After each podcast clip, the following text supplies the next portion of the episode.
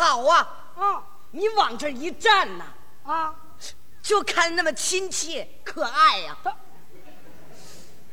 那因为什么呀？你看这脸盘长得多好啊，哦，上宽下窄，不胖不瘦，嗯。五官端正，眉清目秀，啊。满面红光，有骨头有肉啊。多新鲜呢！这人没骨头没肉，你怎么单注意这个呀？因为我特别喜欢画画啊，啊所以平时总爱观察别人的形态相貌，哦好为我的美术创作嗯积累素材呀、对了，哦，你跑我脸上找素材来了？啊！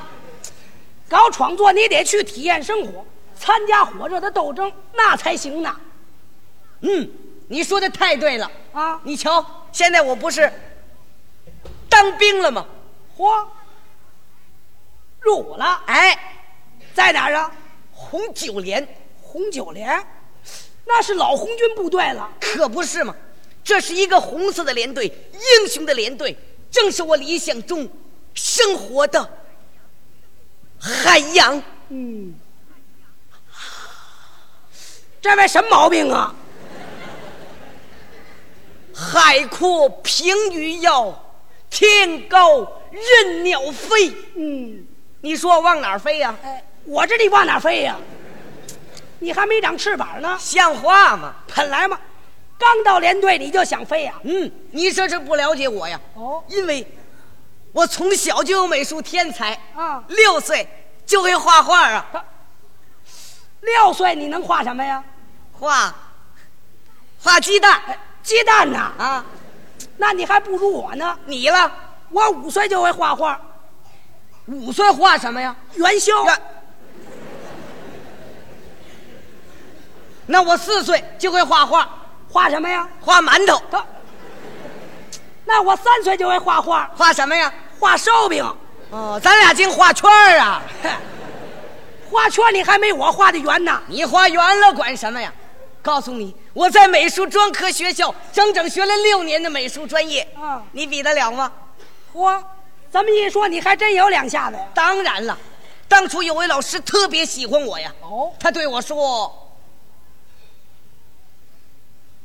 哎，我很喜欢你，嗯，因为你很有艺术天才，哦，你是我们中国未来的拉斐尔。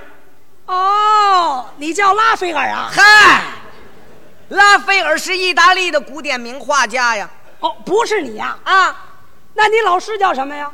他姓杨，嗯，叫杨明固。哦，杨明固可惜啊，他故去了。死了。可他的精神还活着，啊我一定要飞起来。嗨，你飞得起来吗？我听说红九连诞生在井冈山，转战南北几十年。嗯过去是一把锐利的尖刀，现在是当当响、呱呱叫的四好连队。嗯，战争年代，红九连的英雄事迹数不胜数。和平时期，红九连的先进标兵层出不穷。嗯，这是多么丰富、多么生动的创作素材呀！我要展开画纸，挥动画笔，让红九连的英雄事迹传遍天下。嘿，你的想法不错呀，啊，又来劲儿红九连呐，红九连，啊。你是多么的光荣，多么的伟大呀！嗯，我将借着你这块丰富多彩的园地，怎么样啊？成名成家呀！哦，目的在这儿呢。啊，别干了，就这样你能当好兵吗？我早就想好了啊我一面当兵，一面体验生活，既尽义务又搞创作，当兵画画两不耽搁，嗯公私兼顾，互相结合。嘿，想的还真不错。为了实现我的理想，来部队的时候，光书我这带了两书包啊，嚯，还带了一个画夹、一个画板、一个三脚架，再加上全套的画笔。啊此外还有调色盒、调色刀、画粉、油色、甩彩膏、三角板、米打尺、橡皮小刀、图画纸、订书器、活页本、图钉浆糊、蓝墨水、文具盒、文具袋、信封、信纸、明信片儿。什么乱七八糟的呀？你这儿搬家呢？嘿，你忘了不对不是个大学校吗？嗨，那也不能带这么多东西呀、不，到了红九连，给我分配到一个四好班。好啊，当天晚上班里开了欢迎会，班长在会上介绍了班里的情况。嗯，我一听，班里出去五好战士，毛主学习标兵，就是神枪手啊！哦，我心里说：“哎呀，这个班可太好了！嗯，同志们都是我的学习的榜样，画画对象啊！嗨，你就不会想点别的呀？当时我也做了自我介绍啊。哦我说同学们哎啊啊不不，同志们，啊，入伍以前我是美专的学生啊。哦大家一听热烈鼓掌。嗯，班长说：“好啊，今后我们班有了画画的人才了。哎，你说什么呀？”我说：“是啊，我有了画画的素材了。嘿，他倒会接话茬儿。”散会之前，班长拿出了一本《为人民服务》，嗯说：“拿着，这是全班送给你的见面礼呀。哎，学习为人民服务啊，是新战士到红九连的第一课呀。”我接过书一看，啊，哎，平日还写着几行字啊。写的什么呀？亲爱的战友，希望你努力学习毛主席著作，在红色的熔炉里锻炼和改造自己，嗯，做人民忠实的勤务员。嘿，话不在多呀，语重心长啊。哎，这熔炉啊改造勤务员是什么意思啊？这你都不懂啊？啊，那部队是个大熔炉啊。不是大学校吗？多少改大熔炉啊？看，没改，是大学校，也是大熔炉，那说大学校听着多舒服啊！听着舒服，管什么呀？哎，这改造是怎么回事啊？改造思想啊。哎，我出身好，成分好，生在红旗下，长在新中国，也没有犯错误，干嘛改造我呀？嗨，这人人全都得改造思想，那说深造不行吗？深造。啊，部队是个大学校，青年当兵来深造嘛。你别扣那字眼儿了。哎，这勤务员又怎么解释啊？哎，做人民的勤务员呢？哦，做人民的勤务员，对了，那我就不当画家了。嗨，这革命工作者呀，全是人民的勤务员。你是真不明白还是假不明白呀？这几个名词我能不明白吗？啊，我是琢磨班长这几句话里的含义呀、哦，我想的大学校，他写大熔炉；啊，我想来深造，他写改造；嗯，我想当画家，他写当勤务员。啊怎么全拧着劲儿呢？这你问谁去呀？照班长的话去做，一点错没有。你还别说呀，刚到连队那几天，我干的还真不错呀。哦训练没叫苦，劳动没说个累，嗯干什么活我都走在前头啊。行，还真照班长的话去做了。可干了一些日子，我一想，啊，我这样干下去的目的是什么呢？他我是当画家呢，还是当英雄呢？得产生矛盾了。当初杨明顾老师可对我讲过呀，嗯，怎么说的呀？他说：“英雄嘛，是受人敬仰的。嗯，然而，塑造英雄形象的人，比英雄更崇高。哼，世界上，只有艺术家的伟大作品，才是真正不朽的。嗯，这个道理是显而易见的呀。这什么味儿啊？金斗，我是希望看到你的杰作，而不是勋章奖状。嗯，自我奋斗吧，未来的伦勃朗。哦，你叫伦勃朗啊？嗨，伦勃朗是荷兰的古典名画家呀。也不是你呀、啊，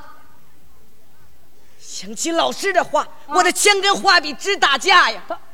这枪跟画笔怎么直打架呀？你看，我刚刚拿出话剧，全班擦拭武器；嗯我刚刚打开画夹，全排练习刺杀；哦我刚刚调好颜色水，全连练习瞄准；嗯我支上三脚架，刚要临摹，班长喊跑不集合。全赶一块儿了一听集合，背着枪往外就跑，啊？背了半天也背不上了，怎么？摸不着枪背带了，别着急，不着急也背不上了。那为什么呀？我把支画板的三脚架给扛出去了，嗨，这多耽误事！出来一看，人一个一个都站好了，啊，你再看看我。当时我觉得，当时我觉得我个头也短了，舌头也卷了，啊画笔也扁了，手腕也软了，啊，不但丢了脸了，而且现了眼了。嗯，总之我差得太远了，嗨，只要你明白就行了。我找班长检讨去吧。好啊，班长说：“为人民服务不是你看过了吗？看完了要想，想完了要做呀。”嗯，毛主席说：“我们是来自五湖四海，为一个共同的革命目标走到一起来的。党把枪杆子交给我们，如果我们不是为了共同目标去战斗，都想成名成家。啊，这个想当画家，那个想当作家，这个想当音乐家，那个想当艺术家，这个想老家，那个想回家。他都像你似的，只想小家不想大家，谁还保卫国家呀？就是啊，是啊，没国家，我还怎么当画家呀？啊，你说呀？哎，我说什么呀？哎，你什么毛病你？我想通了，哦，我先把兵当好，再把画画好，嗯先保卫国家，后成名成家。哦，一半儿一半儿啊。你别说呀，这样一来呀，我的训练成绩还真上去了。是啊，就是画画的少了，哎，那是没时间画了，没得画了没得画了。啊！那红九连可画的事情多着呢。你还别说呀，刚到连队呀，我还觉得挺新鲜。啊，时间一长，我才发现，部队生活呀，总是那老一套，方方正正，横竖一条线。哼，什么叫横竖一条线呢？你看，打地平线起，床列排成一条线，嗯被窝摆成一条线，脸盆放成一条线，手巾搭成一条线，嗯脱下鞋一条线，摘下帽子一条线，集合战斗一条线，队伍进行一条线，嗯投弹场上画上线，瞄准三点成一线，靶子并排成一线，嗯。连子弹出膛儿那都一条线呢。啊，这子弹出膛你也看见了？他没看是一条线呢，怎么？多少看子弹出去，拐弯又回来的。没听说过。我是越怕直线，班长越给我找活干呢。嗯今天叫我画个刺杀要领分解图，明天叫我画个投弹升级表。啊，嘿，还是直线。嗨，那你怕什么呀？哎，当初杨明顾老师可对我讲过呀。又怎么说的呀？他说：“艺术的最高标准，是有独特的风格和诱人的魅力。你要自成一派，未来的列宾，列宾是俄国的古典名画家。嘿，我全听错了。今天叫画直线，明天叫画图表，啊叫你说，将来我成哪一派呢他？我是成知县派呢，还是成图表派呢？哈，你最好成革命派。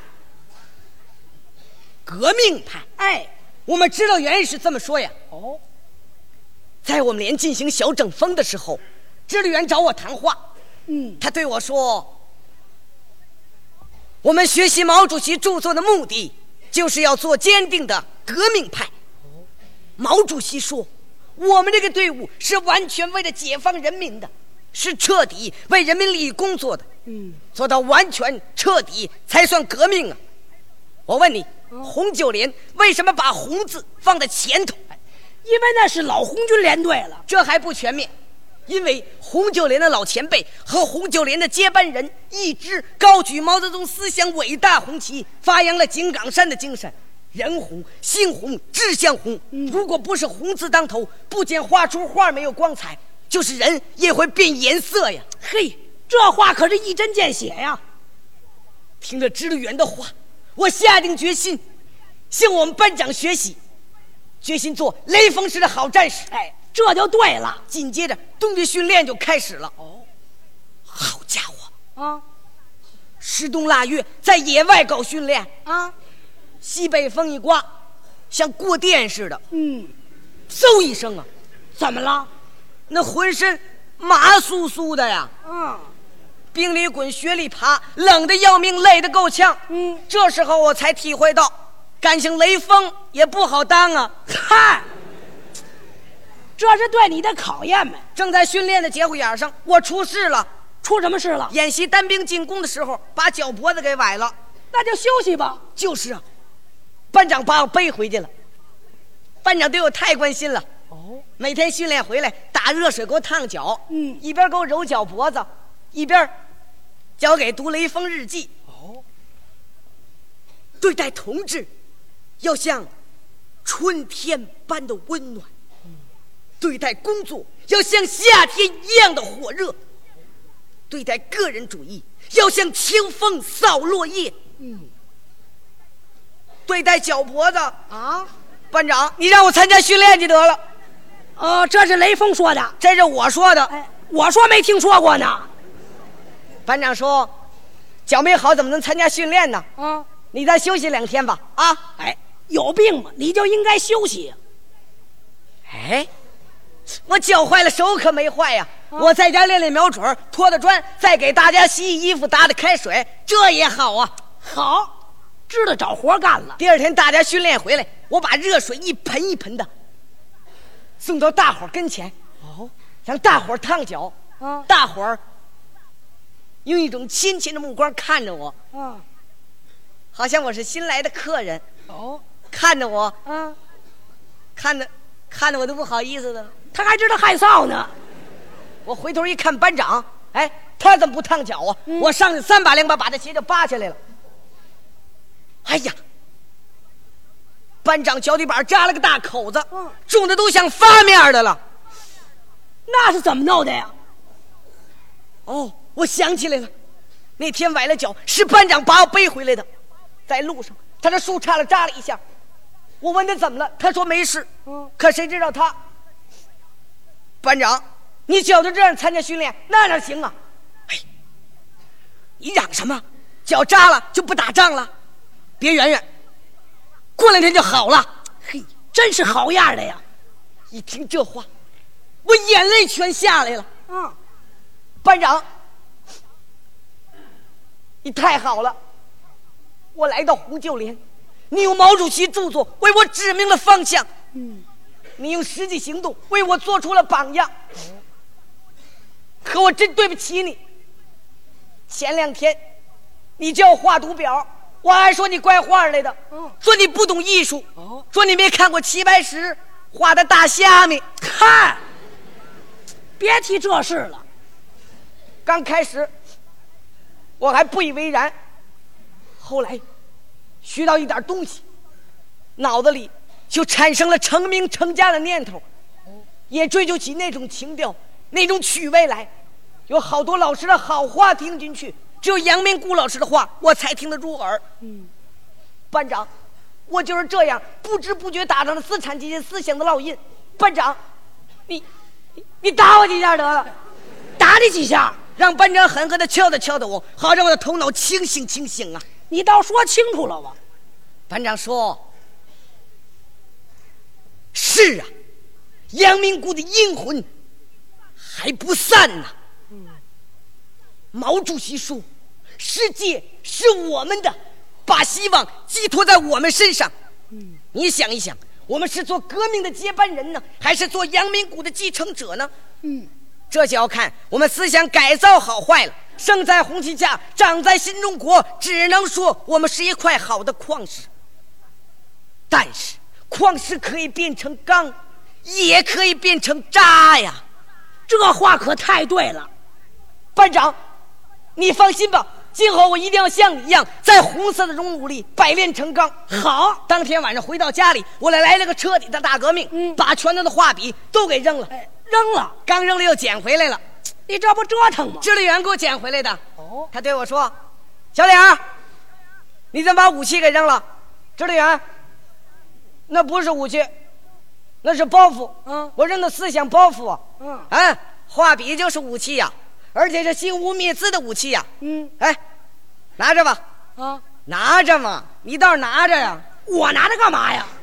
指导员让我拿着了。哦我接过指导员给我的画笔，在紧张的冬季训练里，我画了红九连二万五千里长征图，画了全连同志苦情家史，画了万恶的地主庄园，画了揭露美帝国主义战争本性的漫画，画了反映当前阶级斗争的连环画。我是越画头脑越清醒，越画眼光越亮，不但教育我自己，也鼓舞了全连同志练兵情绪。嗯，这样一来，同志们都叫起我小画家来了。哎，这回你还真成部队红色的小画家了。这时候，我的理想也远大了，嗯，也更听党的话了，艰苦困难也不怕了，遇到问题也不变卦了，每天也有的画了，枪跟画笔也不打架了，红色的熔炉也把我给画了，把你给画了，革命化了。这么画了。